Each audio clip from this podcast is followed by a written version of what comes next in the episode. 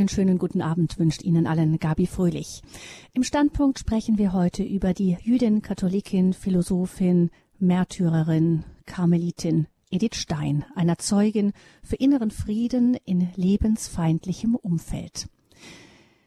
Von Europa, liebe Hörerinnen und Hörer, sind in diesen Wochen die Schlagzeilen voll. Vor allem die Briten sorgen mit ihrer wilden Brexit-Achterbahnfahrt gerade für mehr Aufregung, als ihnen selbst lieb ist. In solchen chaotischen Zeichen, Zeiten ist es gut, sich an die Säulen unseres Kontinents zu erinnern. Europa hat viele große Männer und Frauen hervorgebracht, die ihre Zeit mit ihrem vom Glauben getragenen Leben und Wirken geprägt haben. Einige dieser Leuchttürme des christlichen Abendlandes hat die Kirche zu Europapatronen erklärt. Es gibt sechs Schutzpatrone für Europa.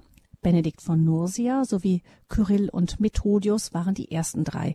Und vor 20 Jahren hat Papst Johannes Paul II. den drei Männern noch drei Frauen zur Seite gestellt. Die Italienerin Katharina von Siena, Birgitta von Schweden und Theresia Benedicta vom Kreuz, besser bekannt als eben Edith Stein. Katharina war politisch und kirchenpolitisch aktiv. Ihr gelang es, den Papst aus seinem Exil in Avignon zurück nach Rom zu holen. Birgitta schlug die Brücke zwischen ihrer Heimat Schweden hoch im Norden Europas und der ewigen Stadt im Süden. Außerdem engagierte sie sich für eine Friedenspolitik, etwa im Hundertjährigen Krieg zwischen England und Frankreich. Und Edith Stein? Ihr gilt unsere heutige Sendung. Wir sprechen im Standpunkt bei Radio Horeb über Edith Stein, Patronin Europas, Zeugin für inneren Frieden in lebensfeindlichem Umfeld. Und unser Gast in dieser Sendung ist Frau Dr.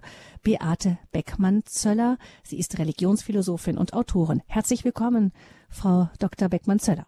Ja, schönen guten Abend, Frau Fröhlich.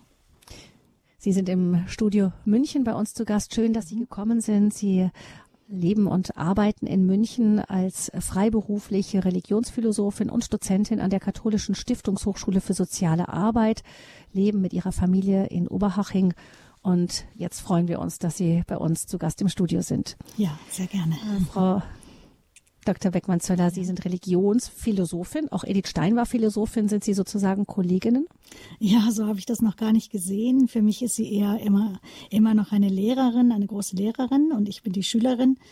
Aber auch Kollegin natürlich. Also ich selber lehre auch in der vor allen Dingen Anthropologie, also über Menschenbilder. Ähm, wie kann man sich philosophisch an den Menschen herantasten? Und äh, das war auch in der Phänomenologie Edith Steins ein großes Thema.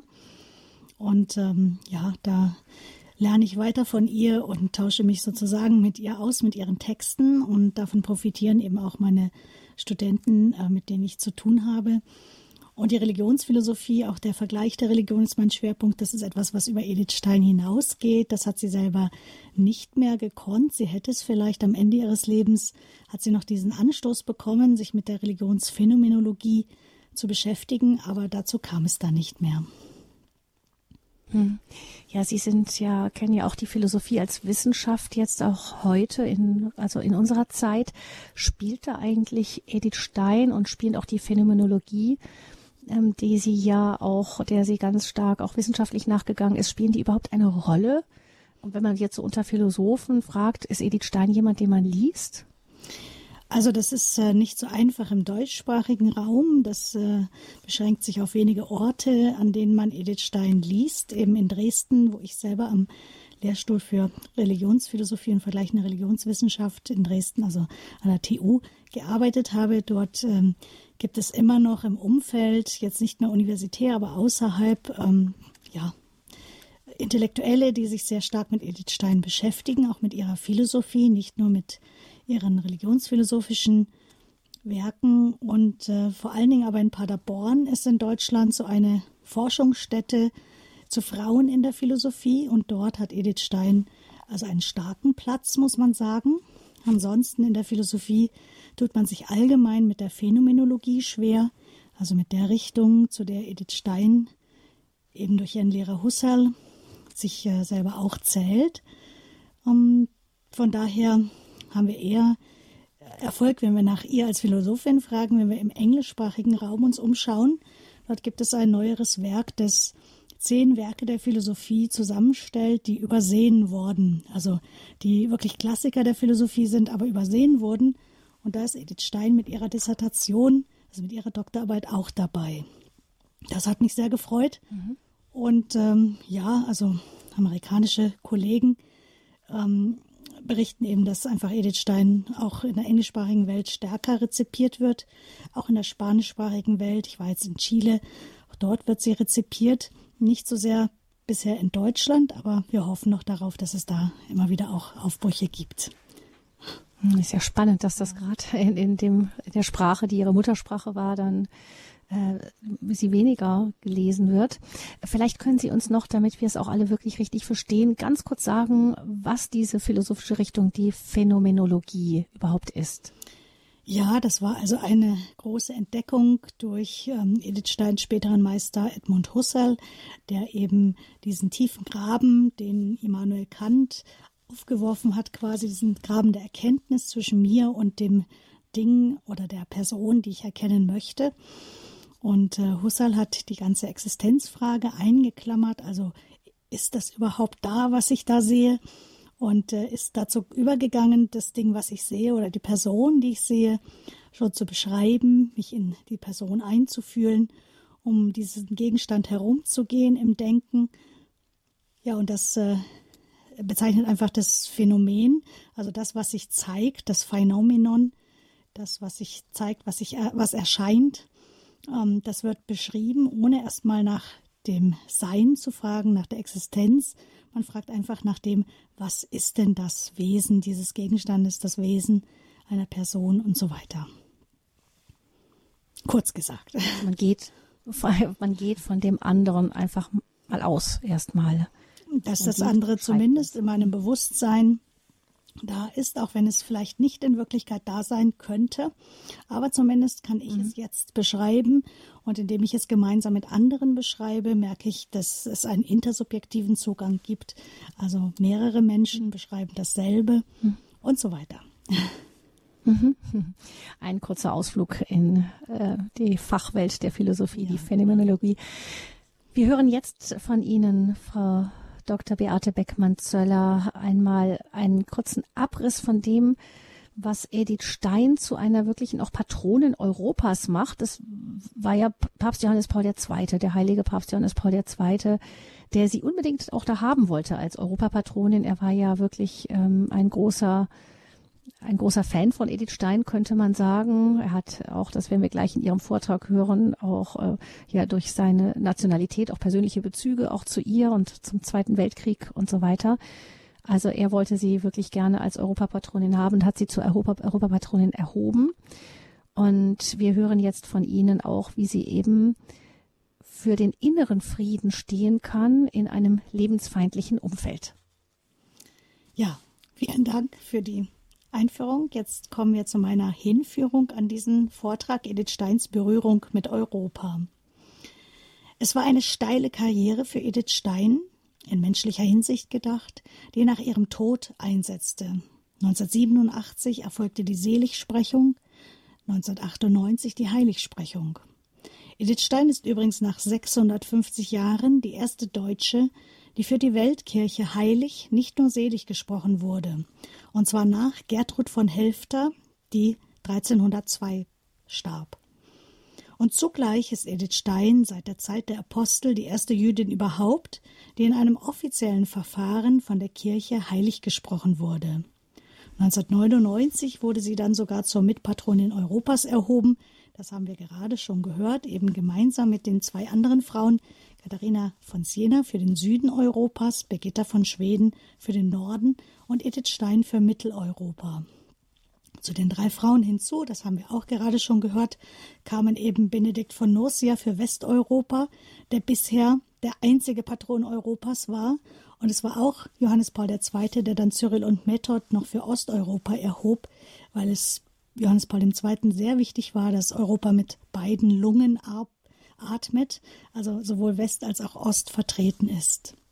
Die Funktion von Patronen Europas ist es, Fürbitten der Christen an Jesus Christus weiterzugeben, Fürbitten, die Europaangelegenheiten betreffen. Ihnen wird das zugetraut, weil sie selbst bereits sich der unmittelbaren, göttlich jenseitigen Gegenwart Gottes erfreuen können und weil sie in irgendeiner Form sich während ihrer Lebzeiten für Europa eingesetzt haben. Die deutsche Jüdin Edith Stein verbindet durch ihre Biografie die beiden Länder am ehemaligen Eisernen Vorhang, Deutschland und Polen. Ihre Nichte, die in den USA lebende Susanne Batzdorf, erzählte auf ihrer Lesereise durch Deutschland im Jahr 2000 folgende Begebenheit. Im Haushalt der Familie Batzdorf in Santa Rosa, USA, arbeitet eine polnische Reinigungsfrau. Sie sagte eines Tages, dass sie sehr glücklich sei, für eine Dame zu arbeiten, deren Tante, eben Edith Stein, eine polnische Heilige sei. Es ist für uns heute tatsächlich ein Glück und ein Segen, dass Edith Stein aus einer deutschen Gegend stammt, die heute zu Polen gehört, so dass sich damit bereits zwei europäische Länder mit ihr verbunden fühlen und ihr Leben und Werk bekannt machen wollen, auch wenn Edith Stein dadurch nicht zu einer polnischen Heiligen wird, sondern eine deutsch-jüdische Heilige bleibt. Das Seligsprechungsverfahren hätte eigentlich vom Bistum Krakau aus eröffnet werden müssen, also von Polen aus, weil Edith Stein in Auschwitz ermordet wurde. Doch das Bistum Krakau übergab diesen Auftrag an Köln. Da Edith Stein kurz vor ihrem Tod allerdings in den Niederlanden im Karmel zu Echt lebte, von 1939 bis 1942, hätte eigentlich das Bistum Roermond, Niederlande, den Seligsprechungsprozess eröffnen müssen. Allerdings war Edith Stein vom Kölner Karmel nur vorübergehend ins Kloster Echt in den Niederlanden übergesiedelt, aufgrund der Reichspogromnacht 1938. Sie gehörte also noch nicht endgültig nach Echt, sondern nur, bis, die, bis sich die Verhältnisse in Deutschland wieder geändert hätten. So umfasst Edith Steins Leben also den Geburtsort Breslau, Schlesien, den Exilort Echt in den Niederlanden und den Ort ihrer Ermordung im ehemals zu Polen gehörenden Auschwitz 1918 bis, 8, bis 39, vormals und heute wieder Ostwietschim. Weitere europäische Länder, die Edith Steins Lebenslauf berührte, waren Österreich, die Vortragsorte Wien und Salzburg, dann die Schweiz, Zürich, wo sie fünf Vorträge hielt, und Frankreich, Paris bzw. Juvisy bei Paris, wo sie ebenfalls einen Vortrag auf dem Kongress der Thomasgesellschaft hielt. Prag in Tschechien besuchte sie im August 1930 auf der Durchreise von Breslau nach Salzburg und schrieb darüber Prag macht einen so majestätischen Eindruck, dass sich keine andere Stadt, die ich kenne, damit messen kann, auch Paris und Wien nicht. Die Patronin Europas, Edith Stein, hat einige Länder Europas besucht, nicht als Touristin, sondern um Vorträge über die Verbindung von Glaube und Vernunft, über das Zusammenwirken von Mann und Frau in Kirche und Gesellschaft zu halten.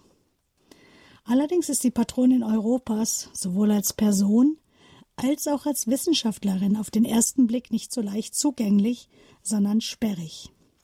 Ihr Leben erscheint vielen Katholiken als schwer verständlich, eben weil sie Philosophin war.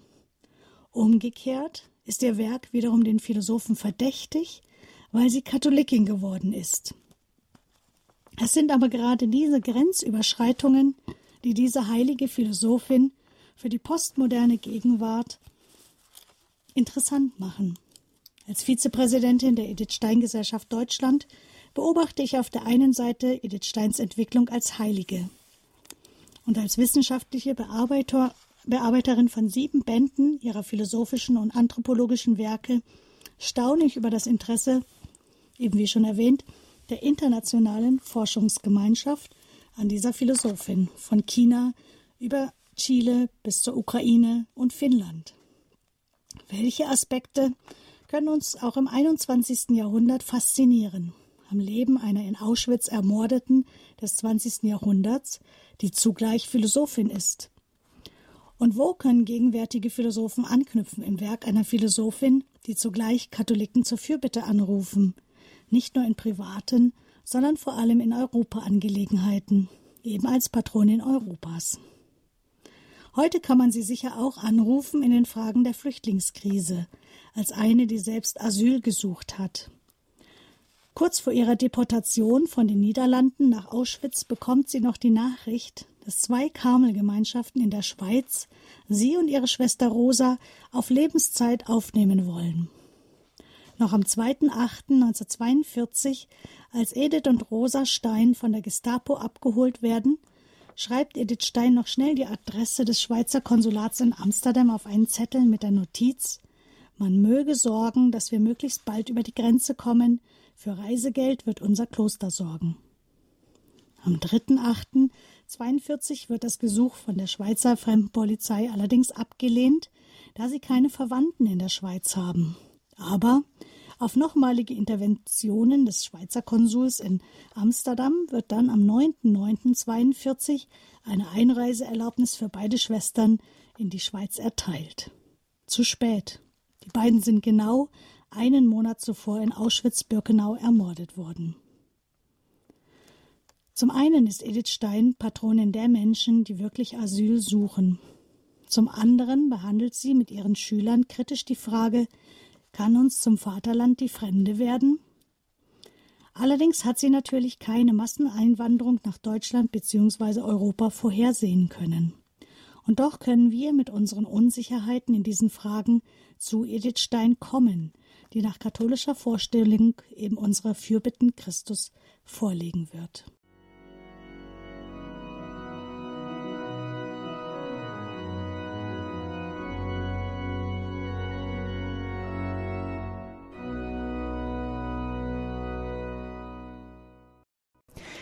Sie haben eingeschaltet in der Standpunktsendung bei Radio Horeb. Heute geht es um Edith Stein, Patronin Europas, Zeugin für inneren Frieden in lebensfeindlichem Umfeld.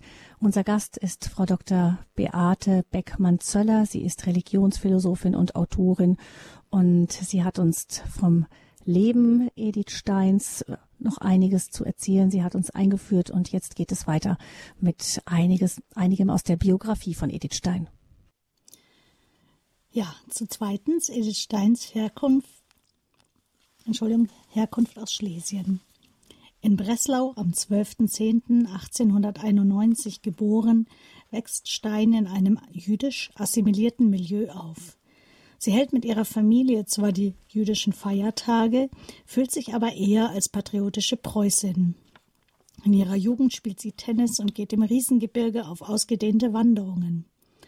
Als aufmerksame Philosophin und auch als Studentin der Geschichte war sie an politischen Zusammenhängen interessiert. Während ihres Studiums hatte sie sich in Breslau im preußischen Verein für das Frauenstimmrecht engagiert, arbeitete als Sanitäterin im Ersten Weltkrieg in Mährisch-Weißkirchen und half nach dem Krieg 1918-19 beim Aufbau der liberalen Deutschen Demokratischen Partei eben eine Vorläuferpartei der FDP in Breslau, bevor sie erkannte, dass ihre Begabung doch nicht in der konkreten politischen Arbeit lag. Edith Stein war Gründungs- und sogar Vorstandsmitglied der DDP in Breslau, beendete, beendete aber nach wenigen Monaten ihr politisches Engagement, weil ihr das politische Rüstzeug fehle, schreibt sie, nämlich ein robustes Gewissen und ein dickes Fell. Bevor Edith Stein sich erst mit 30 Jahren taufen lässt, macht sie eine atheistische Phase während ihres Philosophiestudiums durch, 1911 bis 1915. Für sie ist der Glaube an Gott eigentlich eine Angelegenheit für Kinder und Dienstboten. Ihr Meister, der Phänomenologe Edmund Husserl, dessen Assistentin sie 1916 bis 18 in Freiburg war, sagte über dieses Zeitgefühl, der Hörsaal war für uns die Kirche, und die Professoren waren die Prediger. Sinnsuche findet für Edith Stein also nicht in der Kirche, auch nicht in der Synagoge, sondern in Universität und Politik statt, wie sicher auch für viele Menschen heute. Brüche im Lebenslauf. Mit 15 Jahren bricht Edith Stein zunächst die Schule ab und zieht sich als Kindermädchen in den Haushalt ihrer großen Schwester Else nach Hamburg zurück. Dort legt sie ihren Kinderglauben ab, indem sie sich bewusst das Beten abgewöhnt, wie sie schreibt. Danach geht sie gestärkt an ihr Abitur und ins Studium. In der Phase der Doktorarbeit erlebt sie zum ersten Mal, dass sie trotz ihres starken Willens wie vor einer Wand steht und sogar vor Erschöpfung Selbstmordgedanken hegt. Doch sie erhält Hilfe von Husserls Assistent Adolf Reinach und ist erfolgreich. Nach der Doktorarbeit geht es für sie auf der Karriereleiter nicht weiter. Sie scheitert beruflich, als Frau und als Jüdin, mit vier Habilitationsversuchen, unter anderem weil ihr Doktorvater Husserl aus Prinzip gegen die Habilitation von Frauen ist. Ihr Traumberuf als Universitätsprofessorin bleibt ihr verwehrt. Sie wird Seminarlehrerin in Speyer in der Lehrerinnenausbildung von 1923 bis 1931. 1932 erhält sie zwar für kurze Zeit eine kirchliche Stelle als Dozentin an einem Lehrerfortbildungsinstitut in Münster, muss diese Stelle aber schon nach einem Jahr wieder aufgeben aufgrund des Berufsverbots für Juden im Beamtenstatus obwohl die, Student die Dozentenstelle eigentlich keine echte Beamtenstelle war, dennoch wurde Druck auf sie ausgeübt. Dieses Anstoßen an von außen gesetzte Grenzen, Diskriminierungen ihrer Ethnie und ihres Geschlechts machen Edith Stein nicht etwa bitter. Sie verdrängt ihre Lebenskrisen nicht, auch nicht ihre unerwiderte Liebe zu Roman Ingarden und später zu Hans Lips. Diese Krisen verhelfen ihr vielmehr, aus der Oberflächlichkeit des Alltags durchzudringen zu den wesentlichen Fragen und Gefühlen in der Tiefe der Seele, zu ihrer tiefsten Sehnsucht. Denn inzwischen hat sie die Kraft des Glaubens an Jesus Christus kennengelernt. Sie schöpft Kraft aus dem Blick auf den am Kreuz scheinbar gescheiterten Jesus. Er siegte am Kreuz und überwand unser Scheitern, das heißt unsere Schuld und die unserer Mitmenschen an uns. Zugleich besiegte er den Tod, die Grenze, die bis dahin für uns Menschen absolut war. Diese Grenze wird durch Jesus Christus durchlässig. Und gerade im Blick auf Jesus am Kreuz lernt Edith Stein ihre natürlichen Anlagen, ihre eigenen Sehnsüchte und ihre übernatürliche Berufung in Einklang zu bringen. Ave Crux, Spes Unica. Gegrüßt sei gegrüßt, o Kreuz, einzige Hoffnung. So lautet Edith Steins Leitspruch, aus dem sie später ihren Ordensnamen ableitet, Benedicta Acruce, die vom Kreuz Gesegnete. Erste Gotteserlebnisse hat Edith Stein schon 1917. Die innerliche Berufung zur Ordensfrau dann im Sommer 1921, als sie die Autobiografie von Teresa von Avila las. Damals denkt sie, die Taufe am 01.01.1922 sei nur ein erster Schritt, um in den Karmel zu gehen. Doch sie schiebt diese Umsetzung der Berufung weiter auf wegen ihrer jüdischen Mutter, die einen Eintritt ins Kloster nicht verkraftet hätte. Dafür aber legt Stein innerlich und privat ihre Gelübde ab. Unter anderem lobt sie, gelobt sie Gehorsam gegenüber einem geistlichen Begleiter, dem Erzabt Raphael Walser.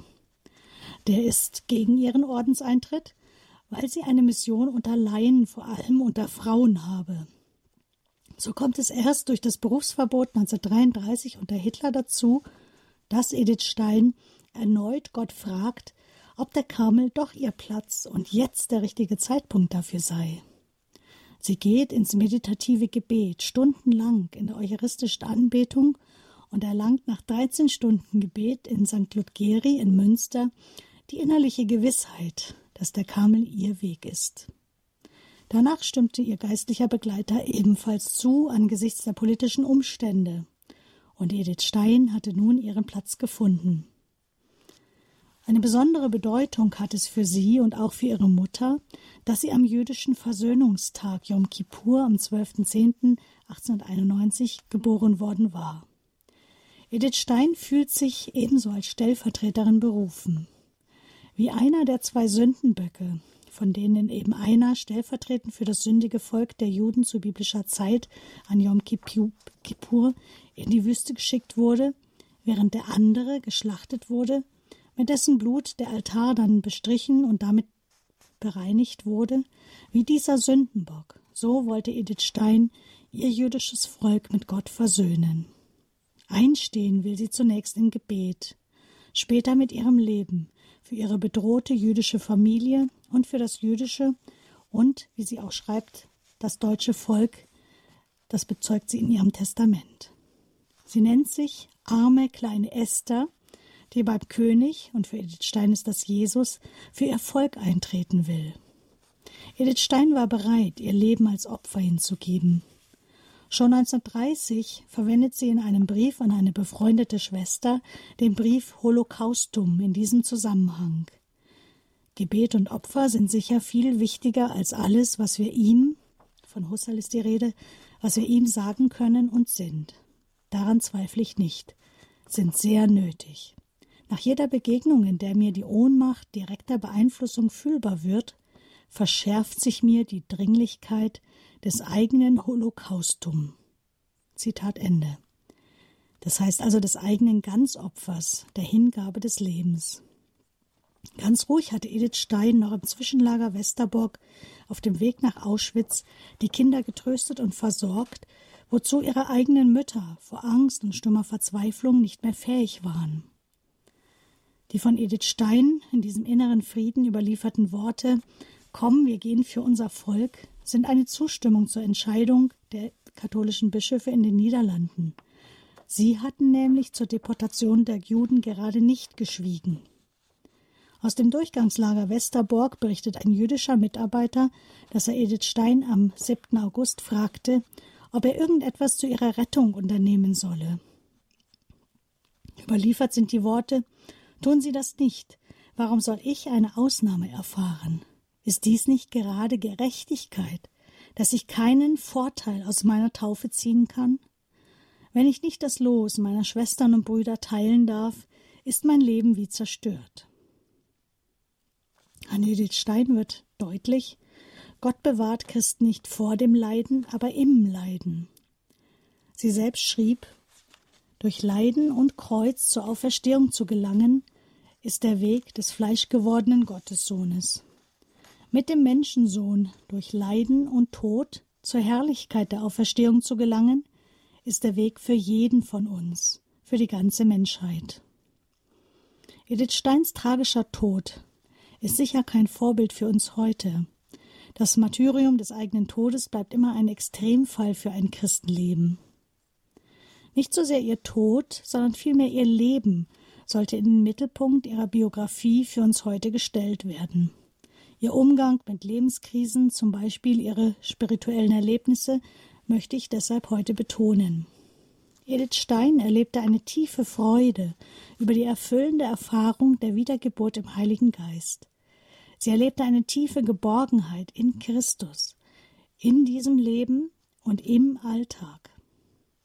Edith Stein hat zuerst Gottes Liebe erfahren, die uns entgegenkommt, wenn wir uns zum ersten Mal oder auch neu Christus zuwenden.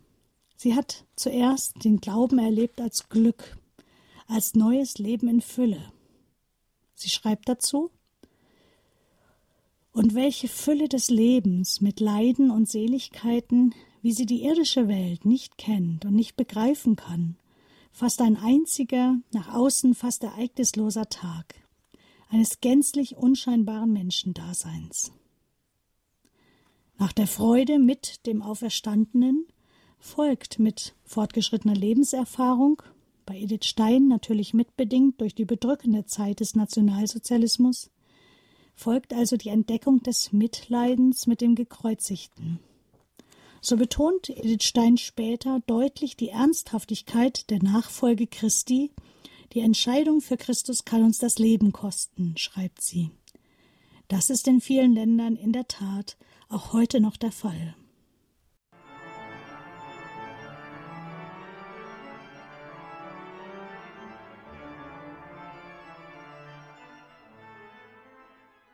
Zum vierten Punkt Sinnsucherin Mystikerin und Prophetin. Edith Steins spirituelle Erlebnisse im Alltag. Wichtige Weichenstellungen erlebte Edith Stein auf ihrem Weg der Sinnsuche während ihres Studiums durch glaubwürdige Zeugen des christlichen Glaubens.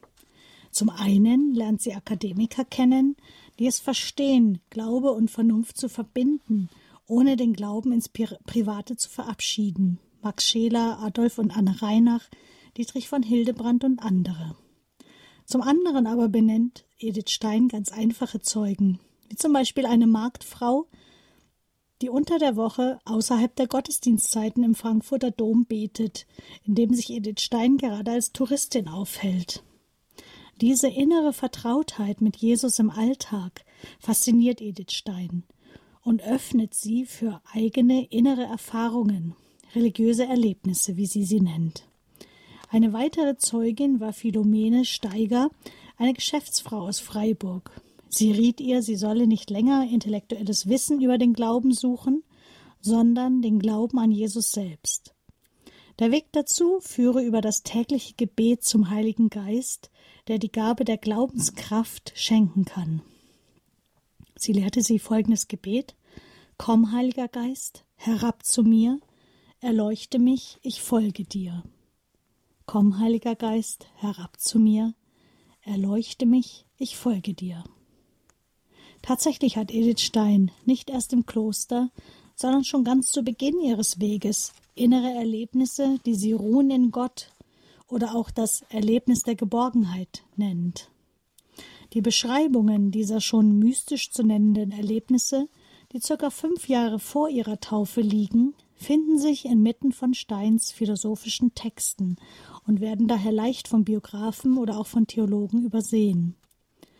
Bereits seit 1917 ist sie fasziniert vom christlichen Glauben und schreibt als 26-Jährige an ihren Freund Roman Ingarden, sie stoße an allen Ecken und Enden auf religiöse Erlebnisse und habe eine Wiedergeburt erlebt, die ihr neuen Halt schenkt. Es bleibt nicht bei religiösen Erlebnissen in Kopf oder Herz, sondern sie gehen in Fleisch und Blut über bei Edith Stein. Sie macht eine Umwandlung ihres Inneren und dann auch ihres äußeren Lebens durch. Dennoch zieht sich dieser Prozess über mehrere Jahre hin. Der Mythos von der einen einzigen Nacht der Bekehrung im Sommer 1921, in der sie die, Biografie, die Autobiografie von Teresa von Avila las, Geschichte meines Lebens, und sich dann spontan zum Eintritt in die Kirche entschlossen hatte, diese eine Nacht, das gehört doch zur Legendenbildung, die durch Edith Steins erste Novizenmeisterin Renata Posselt verbreitet wurde. Dieser, diese Bekehrung im Sommer war nur ein letzter Anstoß für einen längeren Prozess. Freiheit und die Erlösung von metaphysischer Angst, das ist es, was Edith Stein in Jesus Christus findet. Er respektiert die Freiheit des Menschen trotz seiner Allmacht und trotz seiner absoluten Freiheit gerade wegen seiner Liebe. Die Freiheit des Menschen, ihm gegenüber Nein zu sagen, engt er gerade nicht ein. Das war faszinierend für Edith Stein. Über ihre inneren Gotteserlebnisse und die Wiedergeburt im Heiligen Geist wird Edith Stein schließlich zu einer Meisterin des inneren Lebens. Sie spürt inneren Frieden. Sie kennt das Geheimnis der Kraft, wie sie schreibt, nur von innen heraus zu leben, wie sie noch auf dem Weg nach Auschwitz kurz vor ihrem Tod sogar schreibt. Edith Stein kann nicht nur als Sinnsucherin Vorbild sein, sondern auch als Laienchristin für das 21. Jahrhundert. Sie ist elf Jahre Laienchristin, bevor sie dann neun Jahre als Ordensfrau lebt. Am 14.10.33 tritt sie in den Orden der Karmelitinnen in Köln ein. Ab 31.12.38 ist sie dann in echt. Sie begleitete Menschen, die sich auf die Erwachsenentaufe vorbereiteten, vor allem aus jüdischer Herkunft wie sie selbst. Damit kann sie Patronin sein für uns Laien, die wir uns in der Neuevangelisierung engagieren, zum Beispiel durch Erwachsenentaufvorbereitungen, Alpha-Kurse und ähnlichem. Aus dem Gebet, als dem inneren Gespräch mit Jesus heraus, wusste sie die Zeichen der Zeit zu deuten und die Gabe der Prophetie zu nutzen. Sie ermahnte nämlich konstruktiv kritisch Papst Pius XI. in ihrem Brief vom 9. April 1933. Er solle doch bezüglich der Judenverfolgung eingreifen und das Schweigen der Kirche brechen. Fünftens. Die Patronin Europas an der Grenze zwischen West- und Osteuropa. Eine deutsch-polnische Freundschaft, Edith Stein und Roman Ingarden. Edith Stein hat im Ersten Weltkrieg Hoffnung für ein neues Mitteleuropa gehegt, Und diese Hoffnung zeichnet sie aus für ihre Position einer Patronin Europas. Einerseits war sie preußische Patriotin, andererseits hatte sie in Göttingen beim Historiker Max Lehmann gelernt, europäisch zu denken. Sie wollte beispielsweise gern ein Kulturinstitut zum Austausch von deutscher und polnischer Kultur unterstützen in Breslau. Nicht nur der Wirtschaftsaustausch, sondern auch das Gespräch über Literatur solle gepflegt werden. Das polnische Nachbarland stand ihr nicht nur geografisch nahe von Breslau aus, sondern vor allem in Gestalt ihres Philosophenfreundes Roman Ingarden. Ihren polnischen Mitstudenten hatte sie in Göttingen bei Edmund Husserl im Philosophiestudium kennengelernt. Aber erst als beide 1916 ihrem Meister Edmund Husserl nach Freiburg folgten, wurde er mit Edith Stein näher bekannt und vertraut. Bedingt durch den Krieg waren nur noch wenige Phänomenologen als philosophische Gesprächspartner übrig geblieben, so dass sich Edith Stein und Roman Ingarden im Herbst 1916 beinahe täglich sahen. Ingarden, 1893 geboren, 1970 verstorben, stammte aus Krakau und promovierte 1918 bei Husserl. Edith Stein half ihm sprachlich und war bereit, seine Arbeiten kritisch durchzusehen. Umgekehrt machte sich Ingarden scheinbar nicht solch ausführliche Mühe, Edith Steins Arbeiten zu würdigen. Nach seiner Rückkehr nach Polen arbeitete er zunächst als Lehrer, dann ab 1925 als Dozent in Lemberg, wo er 1933 Professor wurde. 1931 erschien sein in Deutschland bekanntestes Werk, das literarische Kunstwerk. 1945 bis 50 lehrte er als Professor in Krakau, dann wieder, nach einer ideologisch erzwungenen Pause, als 19, ab 1957 bis zu seiner Emeritierung 1963. Auf die Bitten seines Studenten Karol Wojtyła hin äußerte sich Ingard 1962 zu Edith Steins Philosophie. Er sammelte ihre Briefe, obwohl Edith Stein ihn gebeten hatte, sie zu verbrennen. Erst nach seinem Tod wurden sie von seinen Söhnen zur Veröffentlichung freigegeben.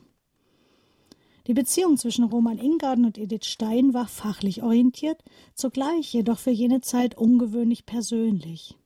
Die um zwei Jahre ältere Edith Stein schreibt die längsten Briefe ihrer gesamten Korrespondenz an Ingarden, lässt mehr als in anderen Briefen auch ihre spinnige oder launige Seite, wie sie schreibt, durchscheinen.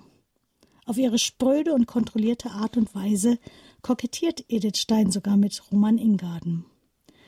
Dieser sonst unbekannte Zug an ihr gipfelt in dem außergewöhnlich intimen Brief, der mit der Anrede Mein Liebling beginnt und in dem sie ihn mit dem familiären Du anspricht.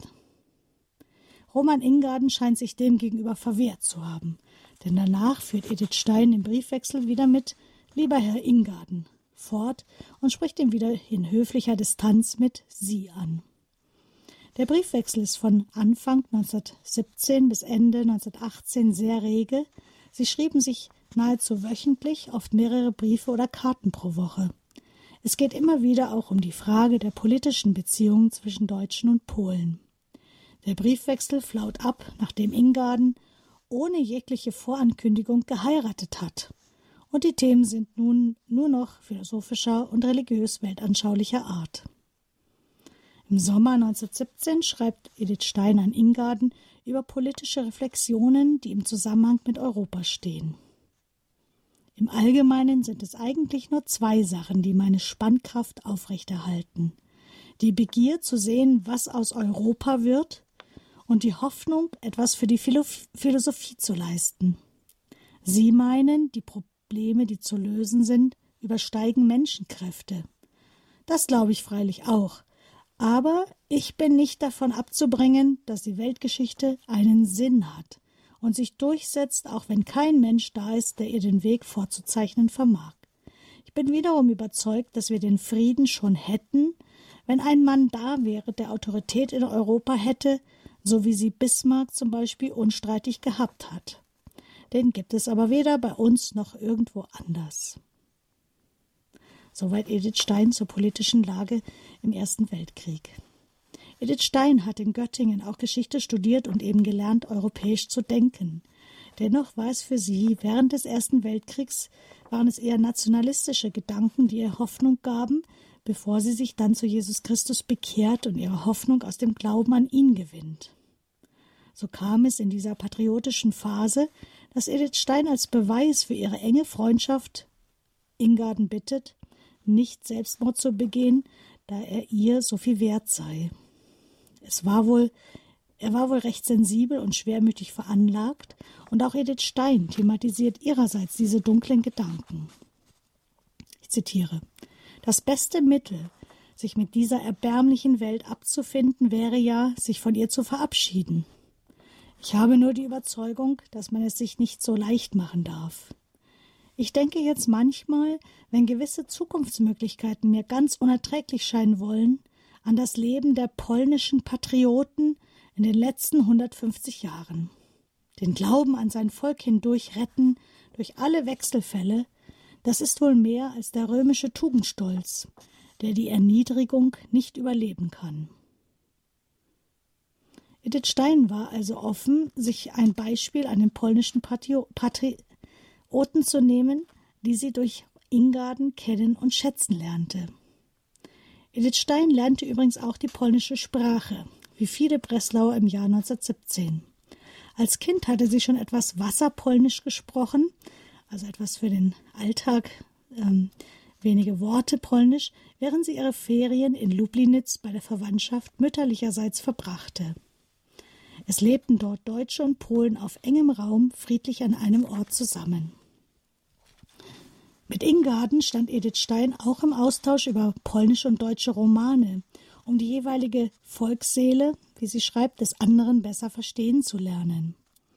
Ingardens Bemerkungen zum Vergleich von polnischer und deutscher Literatur waren allerdings abfällig, so dass Edith Stein konterte, Ingarden sei wohl insgesamt zu verliebt in die polnische Seele, wie sie schreibt, um gerecht ur urteilen zu können. Sie selbst könne nicht in Deutschland verliebt sein, so wenig wie, sie sich, wie in sich selbst, da sie ein Teil Deutschlands sei. Wahrscheinlich sp spielt sie hier indirekt auf Ingardens narzisstische, selbstverliebte Neigung an. Ihre Freundschaft war von Edith Steins Seite her so eng, dass sie auch politische Belastungen aushielt. Schon im Frühjahr 1917 hatte sie Ingarden anlässlich der kriegsbedingten Umstände geschrieben Und wie es auch kommen mag, zwischen uns persönlich bleibt alles unverändert. Ich hoffe, die Mauer wird nie so hoch, dass wir nicht mehr mit den Händen hinüberlangen. Im November, im November 1918 geschahen dann entsetzliche Judenmorde in Lemberg durch die polnische Bevölkerung. Und Edith Stein befragt Roman Ingarden direkt dazu. Was halten Sie davon? schreibt sie. Sie ist sich sicher, dass auch diese Scheußlichkeiten die beiden fest befreundeten nicht trennen können, aber sie spart dieses Thema auch nicht aus ihrer Freundschaft aus. Nun zu den Schlussgedanken. Edith Steins ehrliche und sachliche Art, Konflikte zu benennen, eigene Schuldanteile zuzugeben und nach verbindenden Lösungen zu suchen, kann uns für unser persönliches Leben aber auch für ein zukünftiges Europa Vorbild sein. So ist unserer europäischen Gesellschaft zu wünschen, dass Akademiker das Potenzial einerseits der Philosophie Edith Steins neu ausschöpfen und dass zugleich Menschen auf der Suche nach spiritueller Erfüllung neu die Lebensgeschichte Edith Steins entdecken. Sie hält authentische christliche Antworten bereit, die auch postmoderne Intellektuelle herausfordern. Sowohl in der philosophischen Theorielandschaft als auch im praktisch gelebten Christentum lassen sich mit Edith Stein neu geistige Leuchtfeuer entzünden, so der Titel eines Films über ihre Co-Patroninnen Europas, Birgitta von Schweden und Katharina von Siena. Leuchtfeuer, die uns Orientierung geben für die Zukunft Europas.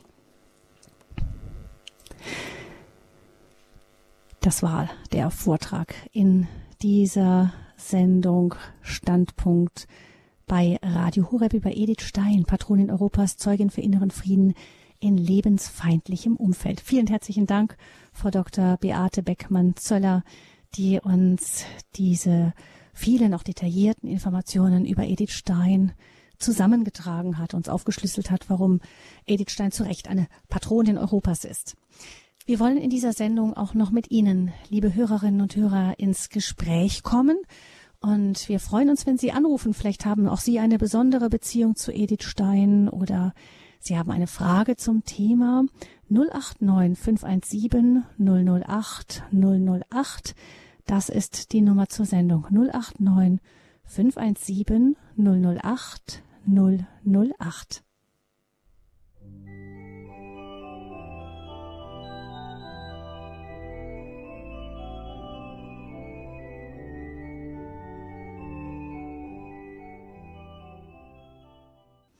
Sie haben eingeschaltet in der Standpunktsendung bei Radio Horeb. Heute stellen wir Ihnen die Glaubenszeugin und Patronin Europas Edith Stein vor. Sie können anrufen, liebe Hörerinnen und Hörer, und Ihre Fragen stellen zu Edith Stein.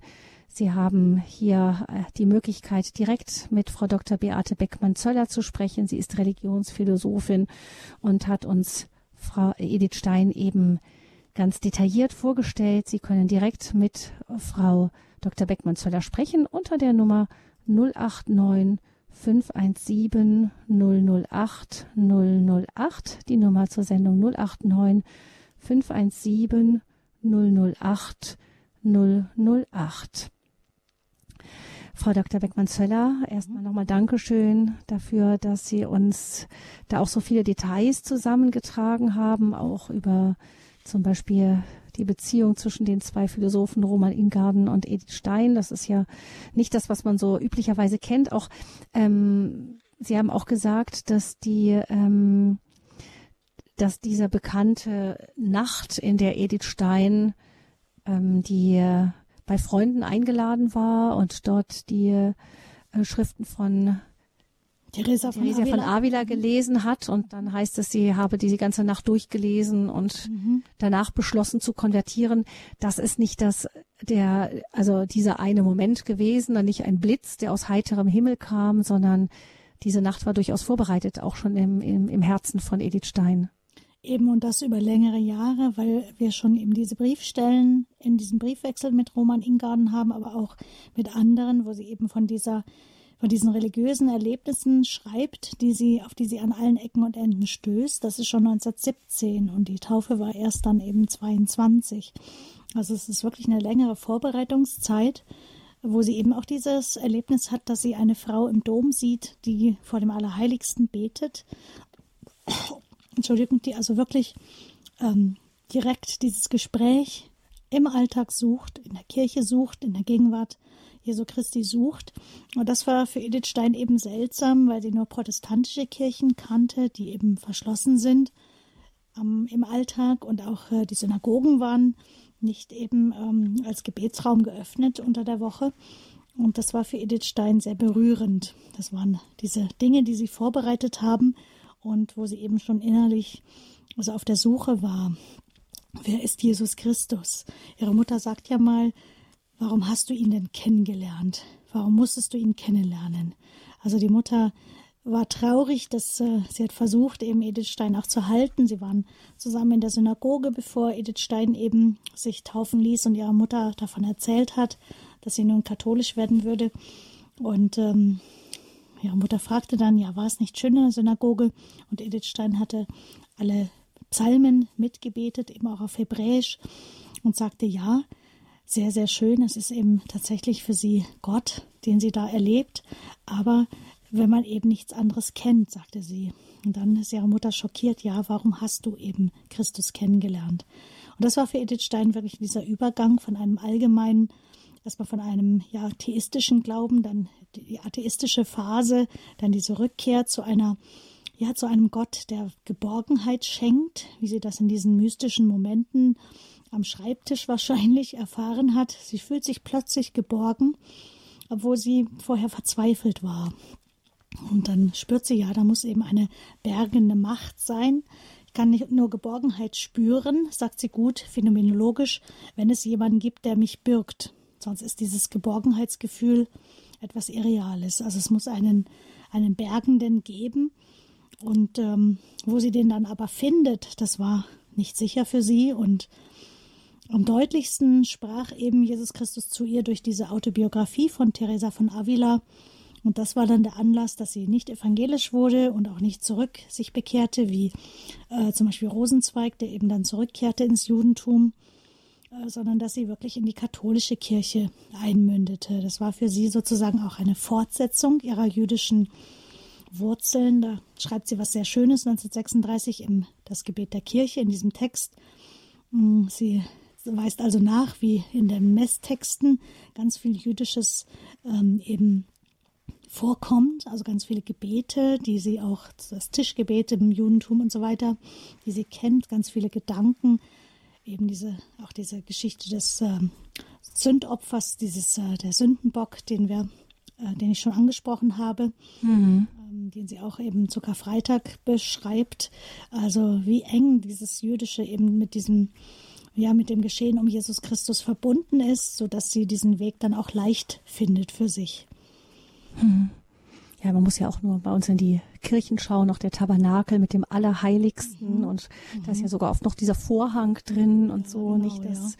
das, äh, das Licht, das ewige Licht ist auch, ähm, hat Anklänge an den Tempel. Mhm. Also da gibt genau, es, ja. oder wir haben jetzt den, den Leuchter auch stehen, jetzt gerade in der Fastenzeit. Also mhm. uns ist es mhm. manchmal gar nicht bewusst, wie viele wir gerade vom Judentum auch noch gerade in unseren, in unseren Gottesdiensten, in unseren Kirchen haben. Ganz genau. Und das ist für mhm. Edith Stein, äh, das ist äh, für uns eben eine Möglichkeit, über Edith Stein all das wiederzuentdecken. Umgekehrt äh, ist sie nicht so sehr eine Brücke für Juden zu den, zum Christentum, auch inzwischen, aber viel stärker ist sie auch einfach dieser Weg von Christen, sich mit dem Judentum wieder neu zu beschäftigen. Es gibt inzwischen auch in der Edith Stein Gesellschaft einen jungen Rabbiner, der sich mit Edith Stein beschäftigt, aber von jüdischer Seite ist eher ähm, ja die Tendenz natürlich, dass man sich fernhält, um nicht vereinnahmt zu werden. Das ist sehr verständlich und ähm, da ist auch nichts dagegen zu sagen. Aber viele meinen eben, Edith Stein sei eine Brücke sowohl für Juden als auch für Christen. Aber diese Brücke wird ja eigentlich einseitig begangen. Und das ist aber auch gut so, weil wir Katholiken, Christen haben auch sehr viel Nachholbedarf, tatsächlich uns mit dem Judentum auch zu beschäftigen. Was eben über Edith Stein, denke ich, auch gelingt. Hm. 089 517 008 008. Das ist die Nummer zur Sendung. Hier Standpunkt über Edith Stein. Wir haben eine Hörerin, die uns aus Geratsried anruft, Frau Tatjana Guggenberger. Frau Guggenberger, ich grüße Sie. Guten Abend. Ja, guten Abend. Ähm, danke für Ihre Ausführungen. Das ist ja wirklich interessant für Menschen, die sich wieder mit dem Glauben auseinandersetzen wollen oder müssen. Mhm. Und ich habe jetzt aber eine Frage, ob äh, bei ihr, bei dem Leben von Edith Stein, ob irgendein Wunder geschehen ist. Weil Wunder sind ja auch immer wichtig zur Anerkennung der Heiligsprechungen und außerdem ist es so auferbauend für andere, so diese Wunder zu hören. Ja, Vielen Dank, Frau Guggenberger, für die Frage. Ähm, ich war selber, durfte selber bei der Heiligsprechung Edith Steins 1998 im Oktober eben dabei sein und kann mich sehr genau an den Moment erinnern, als dieses Mädchen, was tatsächlich durch auf die Fürsprache der Edith Stein hin geheilt wurde, ähm, durfte ich sehen, wie sie eben auch vorgegangen ist zur Kommunion. Ähm, das habe ich sehr genau vor Augen ähm, habe mich aber nicht weiter damit beschäftigt, welche Krankheit es jetzt genau war, von der sie geheilt wurde. Aber sie war zumindest anwesend. Und interessanterweise war es auch wieder eine Amerikanerin. Ähm, wie ich schon sagte, eben wird äh, Edith Stein sehr stark auch in Amerika, überhaupt im englischsprachigen Raum gelesen. Und äh, auch dort ähm, hat eben eine Mutter für ihre Tochter eben gebetet, die schwer krank war. Genauer kann ich es jetzt nicht sagen, aber es ist tatsächlich ein Wunder geschehen. Edith Stein ist äh, eben nicht direkt als Heilige, äh, äh Entschuldigung, als äh, Märtyrerin heilig gesprochen, sondern eigentlich für ihr tugendhaftes Leben und als Bekennerin, also beziehungsweise eher als Bekennerin, ähm, das äh, aber nicht so sehr eben als äh, Märtyrerin, weil eben auch da wollte man ähm, dem Judentum nicht etwas wegnehmen. Sie ist natürlich aufgrund äh, ihrer jüdischen Herkunft ermordet worden nicht einfach nur als Katholikin. Und äh, das macht alles ein bisschen schwierig, wirklich einzuordnen. Ähm, wie können wir jetzt Edith Stein verehren? Aber wir können sie verehren als Heilige. Und es ist ganz wichtig, eben wie gesagt, dass sie tatsächlich auch die erste ähm, jüdisch, äh, jüdische Frau ist, die erste jüdische äh, Frau ist, die tatsächlich nach den Aposteln in einem offiziellen Verfahren heilig gesprochen ist. Das verbindet sie übrigens auch mit Teresa von Avila, die ja zu Viertels eben auch ähm, jüdisch war und äh, das aber erst, äh, das hat man erst in der neueren Forschung wieder aufgedeckt, ähm, dass auch sie eben jüdische Anteile hatte. Ja, also vielen Dank nochmal für mhm. die Frage. Es gab ein Wunder, ja.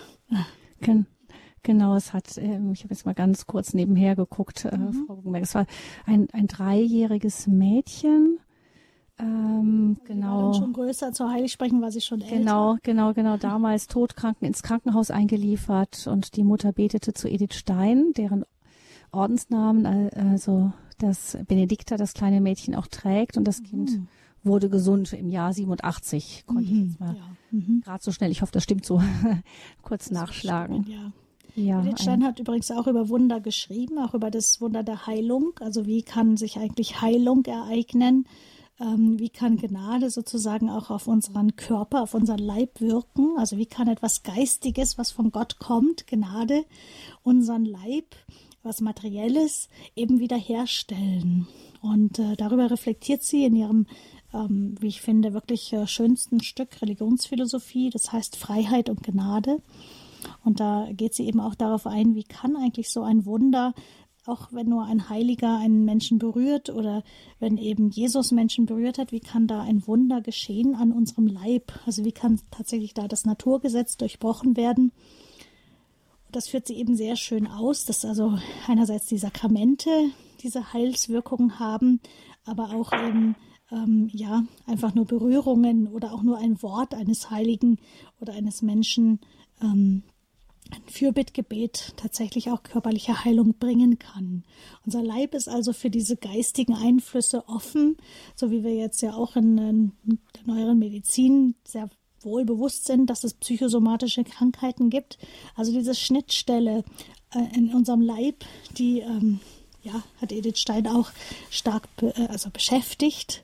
Wie kann das sein? Und ich denke, da äh, sind wir in der Postmoderne auch wieder viel offener dafür, dass es eben so etwas gibt, dass es nicht der Aberglaube ist, sondern dass tatsächlich eben diese Möglichkeit besteht, ähm, dass es diese Verbindung zwischen leiblichem und seelischem gibt, sodass eben Wunder tatsächlich möglich sind.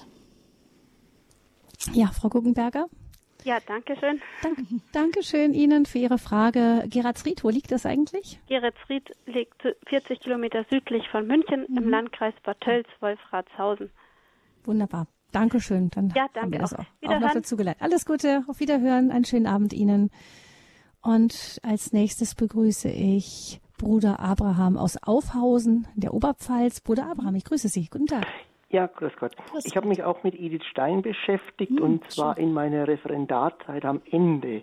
Äh, ich habe da auch ein Theater schreiben lassen, also von Schülerinnen, äh, dass die dann, das nicht ganz, es wäre zu lang gewesen, aber teilweise äh, aufgeführt haben. Und da sind mir zwei äh, Personen im Leben von Edith Stein so in Erinnerung, mhm. dass also die ihr Leben eigentlich dann nach der Taufe sehr geprägt haben. Und zwar, das war einmal der Abt Walzer, mhm, Benediktinerabt ja. äh, von Beuron, ja, genau. den sie ja immer wieder besucht hat an, in der Fastenzeit, also in der Karwoche genau, mhm. genau genommen gesagt, und der äh, auf ihr, ja, so wie es ein geistlicher Begleiter oder geistlicher Vater war, mhm. der sie auch immer zurückgehalten hat, also genau, also in der Anfangszeit ja genau, in Bezug auf das mhm. Kloster.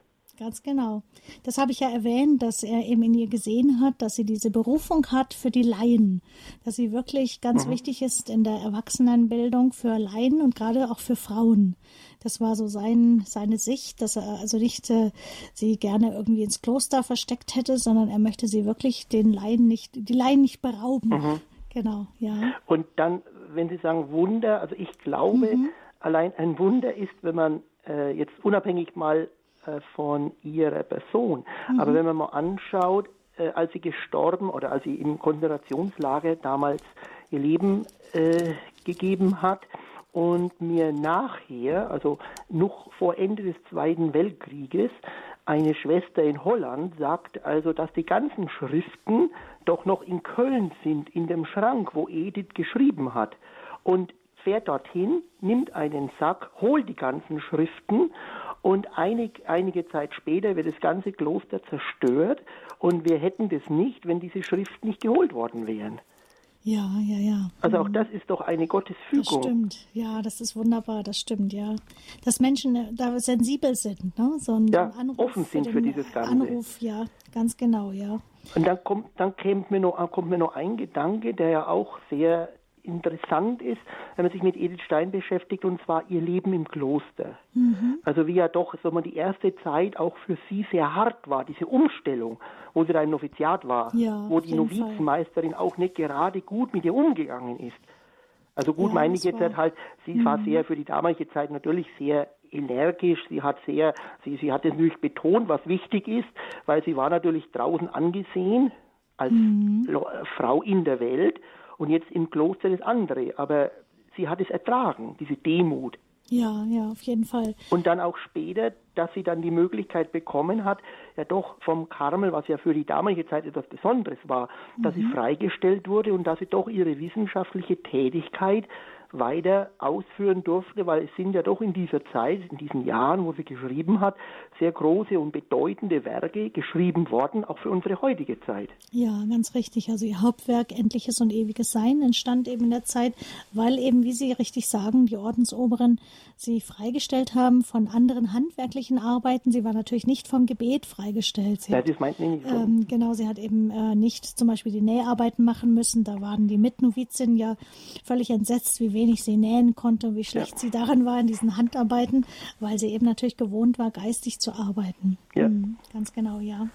Und vielleicht ja. etwas, was mir noch auf oder was mich, was mir immer, oder die Schüler auch sehr aufgegangen ist, ja. ist, wie sie den Tod ihrer Mutter, die, sie, sie hat es ja nicht mal mhm. so, sie war ja nicht in Breslau, sondern sie hat es ja in ihrem Karmel miterlebt. Ja, genau. Aber wie sie wirklich in ihrem Herzen mitfühlen konnte und mit geistig miterleben konnte, wie jetzt ihre Mutter stirbt.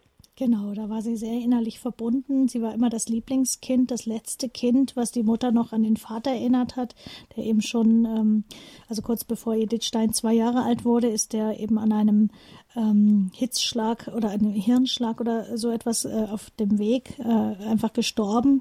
Und Edith Stein war das Kind, was äh, die Mutter noch am stärksten eben mit dem Vater verbunden hat. Und daher diese ganz innerliche Beziehung. Deshalb traf es natürlich die Mutter auch sehr hart, dass gerade das Kind sie verlässt. Für einen Juden bedeutet es ja, wenn ein äh, Kind eben Christ wird, dass dieser Mensch gestorben ist. Und die Mutter ja. hat das auch erst so gelebt. Sie hat eben ja auch nicht mehr geschrieben, hat ja. Edith Stein erst spät noch wieder mal grüßen lassen in einem, in einem wöchentlichen Brief, den die Rosa geschrieben hat von zu Hause aus. Aber eigentlich war Edith Stein für die Familie gestorben. Mhm. Das wird jetzt an den letzten Briefen, die wir jetzt noch rausgeben, in diesem Jahr erscheint noch ein letzter Band. Mhm. Ähm, da wird das deutlich, weil wir auch das Testament der Auguste Stein veröffentlichen, wo eben ähm, alle Kinder, äh, die äh, sieben Kinder, eben nur Edith Stein wird auch aufgeführt, mhm. aber alle erben etwas, nur Edith Stein nicht. Also sie ist tatsächlich auch enterbt und das äh, bekommt sie dann auch schriftlich. Ähm, natürlich, weil sie ins Kloster gegangen ist, weil sie Katholikin geworden ist. Aber es war wirklich ernst, dieser, diese Trennung. Und mhm. doch hat Edith Stein diese, wie Sie sagen, diese, diese tiefe Verbindung zu ihrer Mutter gehabt und sie schreibt dann auch an ihre Schwester, äh, Freundin, Schwester Adelgundes Jägerschmidt, dass sie ganz sicher ist, dass ihre Mutter jetzt von oben für sie Fürbitte tätigt. Mhm, also dass mhm. ihre Mutter wirklich bei Christus angekommen ist, einfach weil sie so klar ähm, ihren Glauben an Gott gelebt hat. Und ähm, ja, das finde ich eben sehr schön, dass Edith Stein auch diese Gewissheit hat, dass da eben nicht die Grenzen der Kirche sozusagen auch die Grenzen der Güte Gottes sind. Und noch ein Professor für die damalige Zeit, den sie auch sehr geschätzt hat, der auch gekommen ist zu ihrer Einkleidung und dann, glaube ich, zu ihr, oder war zu ihrer Profess äh, nach Köln. Ja, mhm. äh, der Peter Wust. Genau, Sie, genau, mhm. richtig, ja. richtig, richtig. Mhm. Das ist ja. ja. auch eine sehr interessante Sache, wie, die er schreibt und die er, wie er charakterisiert Edith Stein. Genau, er hat sie also 1930 eben in Salzburg kennengelernt bei der Akademiker Herbsttagung. Da hat sie eben einen ganz wichtigen Vortrag gehalten über das äh, Ethos der, ähm, der Frauenberufe oder der Frau im Beruf. Ähm, also sie soll, hätte eigentlich den Hauptvortrag halten sollen, hat dann aber, äh, den hat dann doch der äh, Dietrich von Hildebrand gehalten. Sie hat dann eben den, die weibliche Seite der Berufung ähm, für Laien ähm, sozusagen dargestellt. Und da hat Peter Wust sie erlebt und hat dann eben sehr positiv auch über sie geschrieben. Allerdings haben wir jetzt eben auch in diesem neuen Band, den ich noch schon mal ankündigen möchte, Band 28 wird jetzt demnächst erscheinen, haben wir eben einen Briefwechsel zwischen Peter Wust und Otto Gründler aus den 20er Jahren, wo beide sehr abschätzig über Edith Stein sprechen. Wir haben nur die Briefe von ähm, Otto Gründler an Peter Wust. Wir haben nicht den Brief von Peter Wust aber aus diesem Brief lässt sich erschließen, dass auch Peter Wust sehr negativ von Edith Stein und äh, anderen, wie er schreibt, äh, Philosophie, philosophierenden Vibesbildern äh, schreibt. Ähm, also das Bild hat sich erst geändert, als er Edith Stein persönlich kennenlernte. Äh, also es gab schon auch ähm, ja, zuvor ähm, negative Vorbehalte eben mhm. in der Philosophie. Mhm. mhm. Da hatte sie auch mit der anzukämpfen. Bruder Abraham ich danke Ihnen für Ihre Fragen Gut. und mhm. Nachfragen und noch weitere Details. Dankeschön. Alles Gut, Gute ja, nach Aufhausen Ihnen. Ja, danke schön. Wiederhören. Vielleicht noch im Anschluss an das, was Bruder Abraham sagte, die ähm, ähm, wie wichtig sie auch für die Laien war. Es ist ja interessant, ja. dass die Heiligsprechung, wenn ich es richtig weiß, die wird ja immer von irgendjemandem auch vorangetrieben. Und das war jetzt gar nicht der Karmel oder so, sondern die mhm. katholischen Lehrerinnen, die genau, die sich ganz wurde also tatsächlich von den Lehrerinnen ähm, angestoßen. Mhm. Das finde ich auch sehr schön. Das ist wirklich auch ermutigend, dass ähm, eben auch Laienverbände tatsächlich äh, unter ihren eigenen Reihen eben Heilige finden, also Personen, wo sie sagen, da hat man wirklich gespürt, da ist Gott anders gegenwärtig und da ist äh, ja die Nachfolge Christi tatsächlich umgesetzt. Mhm. Ganz richtig, ja. ja. Also sie hat ja auch sehr viel Zeit eben mit Lehrerinnen verbracht, hat ähm, also hat eben ähm, Schülerinnen zum Abitur begleitet, dann ins Studium begleitet, Lehrerinnen, Entschuldigung, Lehrerinnen selber ausgebildet und ähm, ja, war da eben sehr eng auch verbunden und hat ihnen auch einfach ähm, aufgezeigt, wie können sie am Morgen, also gerade als Lehrerin, wo viele Aufgaben warten am Tag, wie kann ich äh, äh, zunächst zur Ruhe kommen und wirklich aus der Stille heraus, aus dem Gespräch mit dem Herrn heraus meine Aufgaben angehen. Also nicht in der Hetze mich treiben lassen, sondern wirklich, Herr, wozu rufst du mich heute? Das hat sie immer mhm. wieder auch den äh, Mitlehrerinnen sozusagen mitgegeben. Und an das hat man sich eben auch erinnert, ja. Mhm ja, ich denke, dass die Lehrer durchaus auch Patronen und Fürsprecher gebrauchen ja. können heute in unserer Zeit. Mhm. Genau. Wir kommen weiter zu Schwester Edelwina. Sie, sie, oh, da höre ich eine ganz brummende Leitung aus den Niederlanden. Ja, leider, ja. Ähm, wir versuchen ganz schnell Ihre Frage zu verstehen, Schwester Edelwina. Ja, äh, es ich erinnere mich, dass an, sie war noch Atheistin, wie sie im Lazarett arbeitete und musste dann äh, die Todesnachricht eine Freundin bringen, dass ihr Mann äh, im, verstorben war, also im Krieg mhm. gefallen war. Das war ihr sehr, sehr schwer. Und dann hat sie gestaunt, dass diese Frau nach dem Kreuz schaute und da äh, erstaunlich äh, ruhig dabei war das war auch ein erstes Erwachen für Edith Stein, mhm. dass da Übernatürliches äh, im, Stil, im ja. Spiel stand. Schwester Edwina, wegen der, ja, vielleicht wegen der schlechten Leitung äh, lassen ja. wir das, weil wir sie kaum verstehen können, vielleicht doch die ähm, Frau Dr. Manzola weitererzählen. Vielleicht ja, diese Geschichte, die Genau, genau. Es, es, geht um Adolf Reinach, der eben im Krieg, im Ersten Weltkrieg 1917 im Herbst gefallen ist. Und Edith Stein soll jetzt äh, den Edmund Husserl, also ihren Meister, vertreten auf der Beerdigung. Das war also sein Meisterschüler. Adolf Reinach war wirklich ein guter Freund, ein Kollege von Edmund Husserl in Göttingen. Und ähm, inzwischen war Edmund Husserl dann in Freiburg und wollte oder konnte nicht zur Beerdigung fahren, aber er schickte Edith Stein als Abgeordnete sozusagen. Und Edith Stein erlebte, wie die Witwe Anne Reinach getröstet war. Durch das Kreuz, weil sie, sie waren beide Juden, also sowohl Adolf Reinach als auch Anne Reinach. Und sie hatten sich kurz zuvor, 1916, eben taufen lassen, weil Adolf Reinach selber ein Gotteserlebnis im Krieg hatte. Er ist bewahrt worden. Also ein Jahr später dann nicht, dann ist er tatsächlich getötet worden aber er ist bewahrt worden und er hat ähm, ja, sehr viele sehr starke Erlebnisse gehabt im Krieg und ähm, wirklich Christus erlebt, hat sogar eine ähm, Religionsphilosophie angefangen zu schreiben, ähm, die Edith Stein eben auch aufgegriffen hat. Also die Gedanken einer Skizze einer Vorlesung zur Religionsphilosophie. Und die Witwe Anne Reinach hat eben gleichzeitig auch Gotteserlebnisse gehabt, hat sich mit ihrem Mann gemeinsam taufen lassen, evangelisch taufen lassen weil es eben schnell gehen sollte. Und die evangelische Taufe bekam man eben mit einem kurzen Unterricht. Der Weg in die katholische Kirche wäre eben länger gewesen. Und deshalb sind die beiden evangelisch geworden. Anne Reinach ist später, also die Frau, die damals so ein Zeugnis war für Edith Stein, ähm, diese Anne Reinach ist später katholisch geworden und auch noch Oblatin, also in einem sozusagen in einem Drittorden, ähm, äh, dem Kloster Beuron angegliedert gewesen. Zeit ihres Lebens bis in die 50er Jahre, wo sie dann eben verstorben ist. Und die ist wirklich eine ganz große Glaubenszeugin für Edith Stein gewesen. Das ist richtig.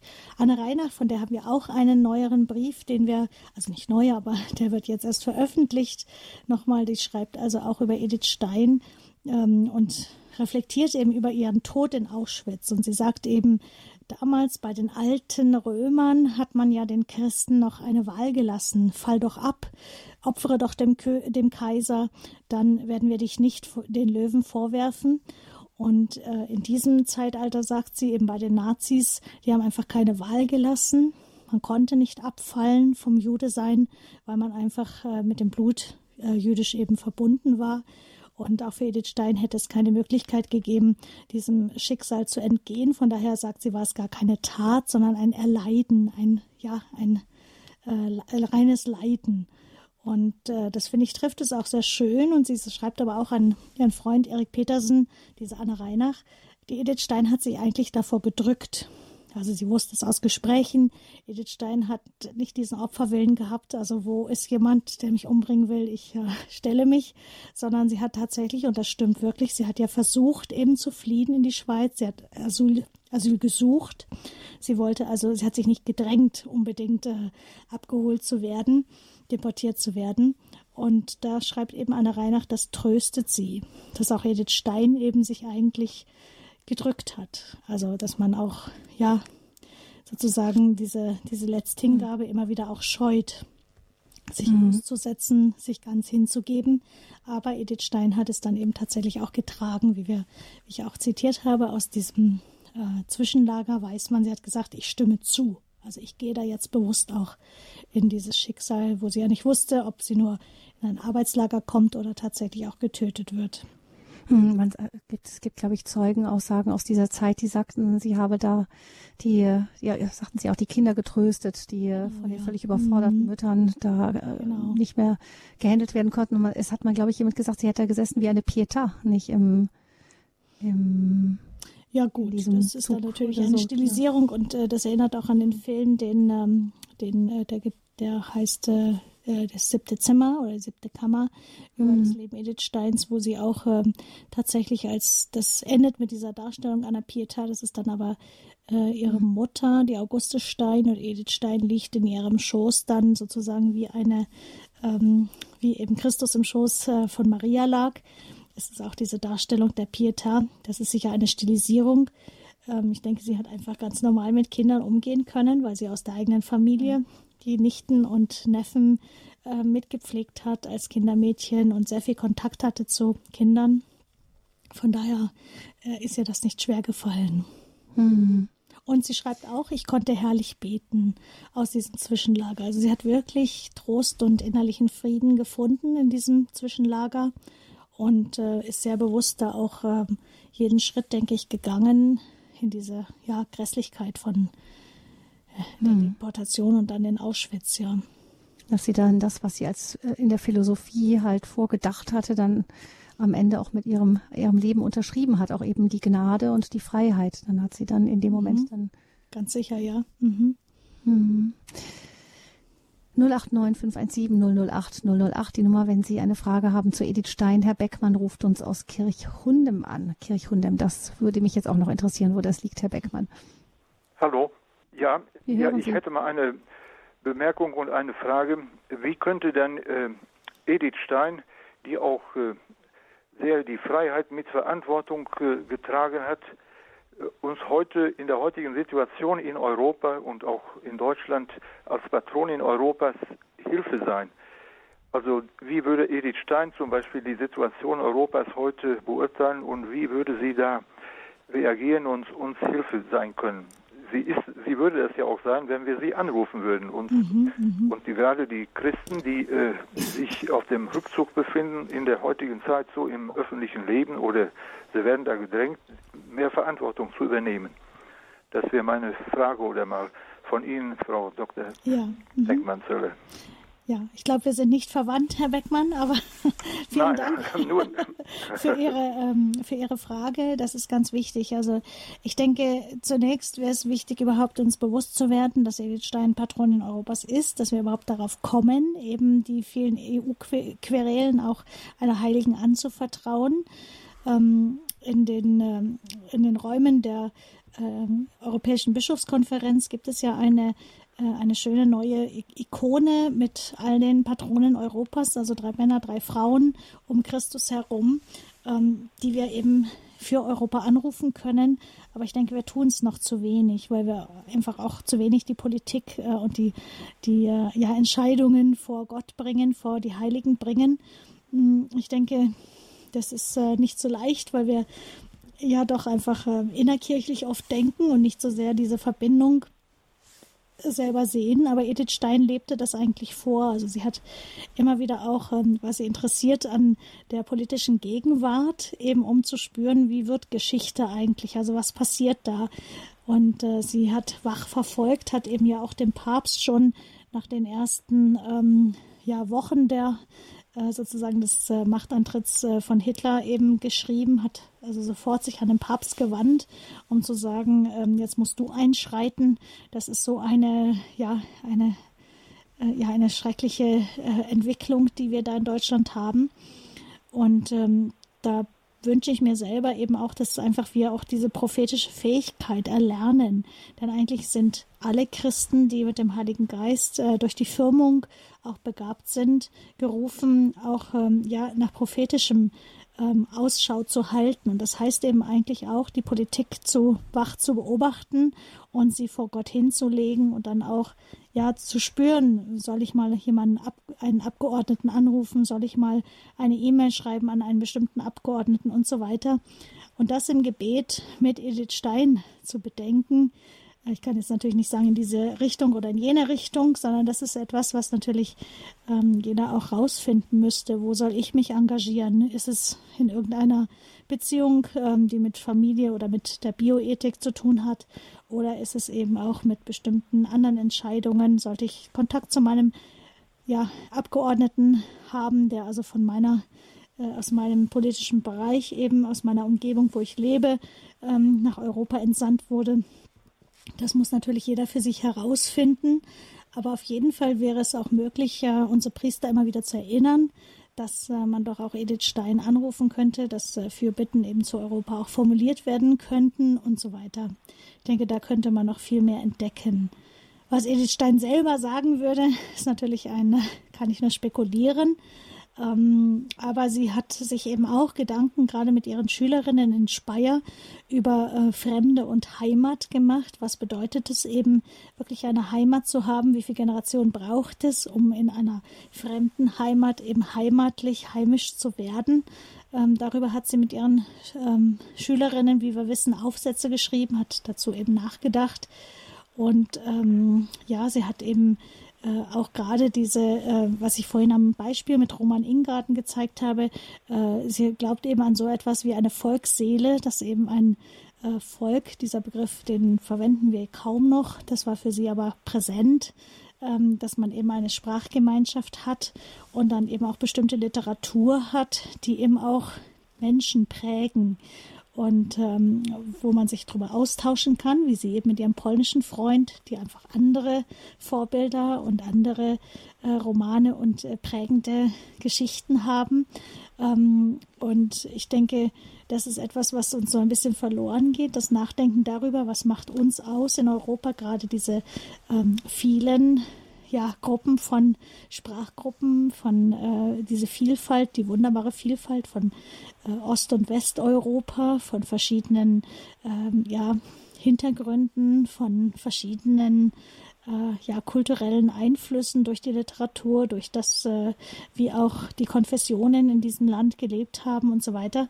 Also das gemeinsame Christliche ist ja aufgeteilt in Europa in verschiedene Sprachgruppen in diese Länder, die ähm, ja alle ihre Eigenheiten haben und doch gemeinsam in Europa sein wollen, ähm, nicht mehr darauf beharren, nur ihr eigenes sozusagen, ihr eigenes Schäflein ins Trockene zu bringen. Aber natürlich ist Verantwortung immer zuerst bei dem einen Staat, der erstmal für sich und seine Bürger denkt und gucken muss, bevor er dann eben in diesem weiteren Zusammenhang ähm, mit eintritt. Das bleibt eben schwierig für unsere Politiker, die oft ähm, gar nicht mehr diesen Vorstellung haben, dass sie nochmal eine Instanz über sich haben. Ne? Dass also Politik immer auch nur unter Gott geschieht, also unter noch einer höheren Macht. Ähm, und das ist sicher etwas, was Edith Stein auffallen würde, dass sehr viele von unseren europäischen äh, Kanzlerinnen und äh, ja, Staatsoberhäuptern ähm, nicht mehr selber äh, eine Familie haben, nicht mehr selber äh, ja in tatsächlich einen gelebten katholischen christlichen Glauben haben. Ich habe jetzt gerade das wieder über Robert Schumann gelesen, der äh, wichtige Gründer für die äh, europäische äh, ja, Einheit, der eben tatsächlich, es war selbstverständlich in den 50er Jahren, als dann diese Montanunion gegründet wurde, dass man gemeinsam die Messe feierte. Eben die katholischen äh, Staatsoberhäupter, die da auch zuständig waren, miteinander verhandelt haben, haben eben gemeinsam Gottesdienst gefeiert und äh, das ganze Projekt Europa eben auch Gott vorgelegt. Die Situation haben wir heute nicht mehr so. Die ja, Politiker es gibt zwar eben weiter eine Kapelle, wo eben auch morgens äh, eine Messe stattfindet, bei den, vor, den, vor eben Europa regiert wird, also vor Tagesanbruch. Aber ähm, ja, es ist doch eine andere Situation als in den 50er Jahren. Äh, die Menschen sind eben viel stärker von Kirche und vom Glauben an Jesus Christus entfremdet. Ich hoffe und bete natürlich, dass Edith Stein da eine Vermittlungsfigur sein kann ähm, genauer kann ich auch nicht sagen, wie das gehen wird. Mhm. Ja, Herr Beckmann, Dankeschön. Ja, ich danke Ihnen auch und das werde ich unserem Europaabgeordneten Peter Liese morgen Abend mal erzählen, was Ach, ich mit ja. Ihnen besprochen habe. Ja, sehr schön. Dankeschön. Ja, alles Gute Ihnen. Ja, das, alles Gute nach Kirchhundem im südlichen Westerwald, wie ich inzwischen weiß. Alles mhm. Gute Ihnen. Ja, Frau Beckmann-Zeller, vielleicht noch so gegen Ende. Ich habe mir ist ja aufgefallen, als ich so gehört habe, das Schicksal von Edith Stein, sie hat ja wahnsinnig viel Ablehnung auch erfahren, auch immer wieder Enttäuschungen. Ähm, ja, ich meine einmal, dass sie dass sie mehrfach verliebt war und was wurde nicht erwidert, dann, dass sie ihre Prof also Habilitation machen wollte und das ging nicht. Ähm, das hat sie in den Kabel gedrängt. Sie wurde lange zurückgehalten. Ähm, ihre Mutter hat sie abgelehnt. Ihre Familie hat sie enterbt. Also sie hat ja wirklich schon viel durchgemacht, muss man sagen. Und andere Menschen werden in solchen Situationen eher bitter. Nicht? Die können mhm, klagen dann vielleicht. Und sie hat trotzdem in diesem Ganzen immer mehr zu einem gütigen, liebenden, barmherzigen Gott gefunden. Ähm, das ist ja auch erstaunlich. Ja, das ist richtig. Also die Frage ist immer wieder, wie wir eigentlich in unserem Leben mit Leid umgehen, mit Enttäuschungen und mit diesen Grenzen, an die wir stoßen. Und ähm, natürlich ist es eigentlich, wenn wir bitter werden. Also wenn wir älter werden, ist es eigentlich ein natürlicher Prozess, dass wir immer bitterer und ähm, ja, in, ineinander irgendwie äh, verhärtet werden, einfach weil Enttäuschungen eine Realität sind. Jeder wird irgendwann Enttäuschung erleben. Es gibt keinen Menschen, der durchgängig Erfolg hat, der keinen Rückschlag durch irgendwelche Krankheiten oder Zurückweisungen erlebt. Und die Frage ist immer, wie gehen wir damit um? Und ähm, die eine Möglichkeit ist eben in Bitterkeit zu verfallen, die andere ist wirklich sich offen zu halten und zu sagen, ja, das war jetzt so und ähm, ich schaue eben auf zu, ähm, zu Gott, zu einer höheren Macht oder wie auch immer, zu Jesus Christus dann bei Steins Leben immer mehr. Und wie kann ich mit diesem Scheitern umgehen? Und da finde ich das, äh, diesen Gedanken von Edith Stein sehr tröstlich. Jesus Christus ist auch am Kreuz gestorben, eigentlich gescheitert. Aber die größte Macht ist eben wirklich gebrochen worden. Der Tod ist gebrochen worden, dadurch, dass er danach eben auferweckt wurde, auferstanden ist. Und er hat wirklich ähm, das, was uns am meisten Angst macht, eben einfach zu sterben, äh, von keiner Bedeutung zu sein, das hat er aufgelöst. Wir haben also diese Hoffnung auf das ewige Leben, darauf, dass äh, der Tod uns keine Angst machen muss. Und das hat Edith Stein eben auch getröstet. Und sie war ja diejenige, die für alle Frauen nach ihr erreicht hat, dass wir überhaupt habilitieren können. Also sie hat 1920 eben bei den Preußen ähm, eine Eingabe gemacht, die dann auf Deutschland äh, ausgeweitet wurde. Und es wurde ihr tatsächlich stattgegeben, ähm, dass diese Zurückweisung, die sie in Göttingen erlebt hat, wo man sagte, na ja, das macht immer noch Schwierigkeiten für Damen, für Frauen, sich zu habilitieren. Und deshalb lesen wir ihre Schrift gar nicht erst. Die Habilitation wurde gar nicht erst angenommen. Das hat sie eben als Formfehler entlarvt und tatsächlich wurde dem stattgegeben.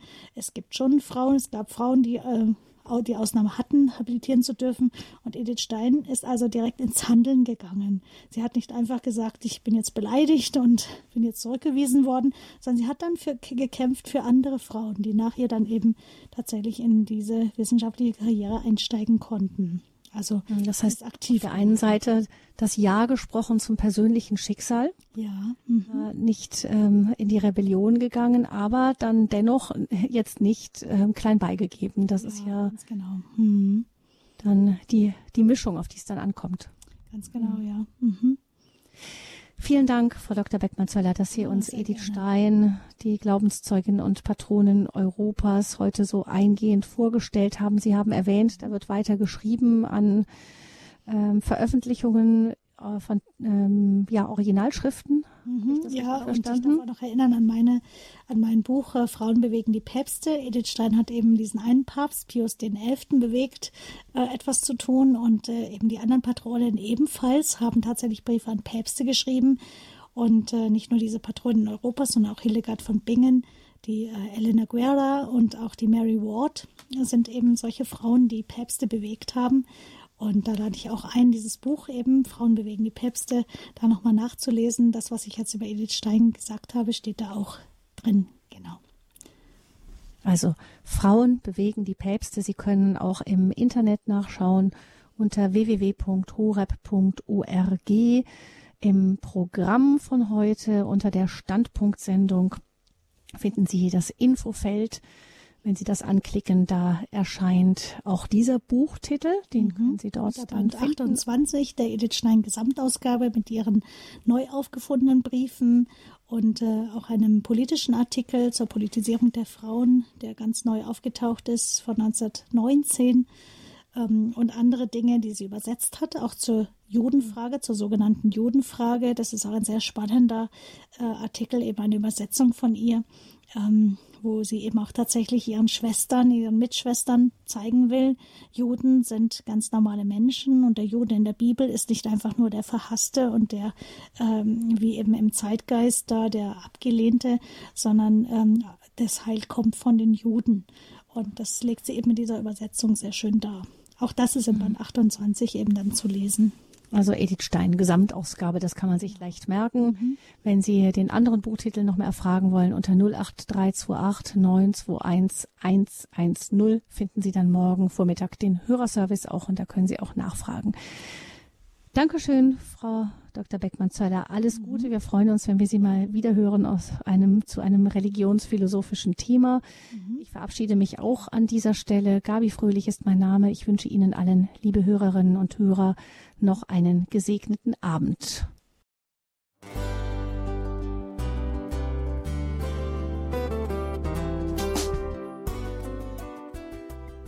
Liebe Zuhörerinnen und Zuhörer, Vielen Dank, dass Sie unser CD- und Podcast-Angebot in Anspruch nehmen. Wir freuen uns, dass unsere Sendungen auf diese Weise verbreitet werden. Dieser Dienst ist für Sie kostenlos. Für uns ist er allerdings mit einem nicht unerheblichen finanziellen Aufwand verbunden. Deshalb sind wir für jede Spende dankbar. Alle Bankverbindungen unserer Spendenkontos können Sie über unsere Homepage horeb.org unter dem Menüpunkt Spenden einsehen. Dort besteht auch die Möglichkeit, online zu spenden. Natürlich nach den neuesten Sicherheitsstandards. Sie können diese Informationen auch bei unserem Hörerservice unter der Telefonnummer 08328 921 110 erfragen. Ich wiederhole die Rufnummer 08328 921 110. Vergelt's Gott für Ihre Unterstützung. Ihr Pfarrer Kocher.